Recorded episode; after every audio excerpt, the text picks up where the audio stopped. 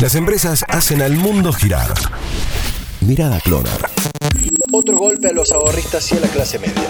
A días de haber sumado un 35% extra a cuenta de ganancias para poder comprar el dólar oficial, que también cuenta con el 30% del impuesto país, suma ahora más complicaciones. La nueva disposición del Banco Central apunta otra vez a los ahorristas, básicamente a la clase media, que son en su mayoría los que buscan resguardar su capital en moneda extranjera. ¿Qué dice esta nueva disposición? Que todos los empleados en blanco que hayan cobrado su salario con aporte estatal a través del programa TP no podrán acceder al cupo de 200 dólares mensuales. Esta restricción se suma a la que ya pesa sobre todas las personas que perciben o cobran un plan social. Ambas cuestiones tienen una gran diferencia. Con el afán de impedir la salida de dólares, la nueva restricción castiga a los trabajadores por la ayuda que recibieron sus empleadores para poder hacer frente a sus obligaciones. A fin de cuentas, el Estado se empieza a cobrar la ayuda que les brindó a las empresas que dejaron de facturar por la cuarentena implementada por el propio gobierno, pero tirando todo su peso sobre los empleados. Esta decisión más que tirar el blue para arriba, ya que comprar un dólar oficial será como encontrar una aguja en un pajar.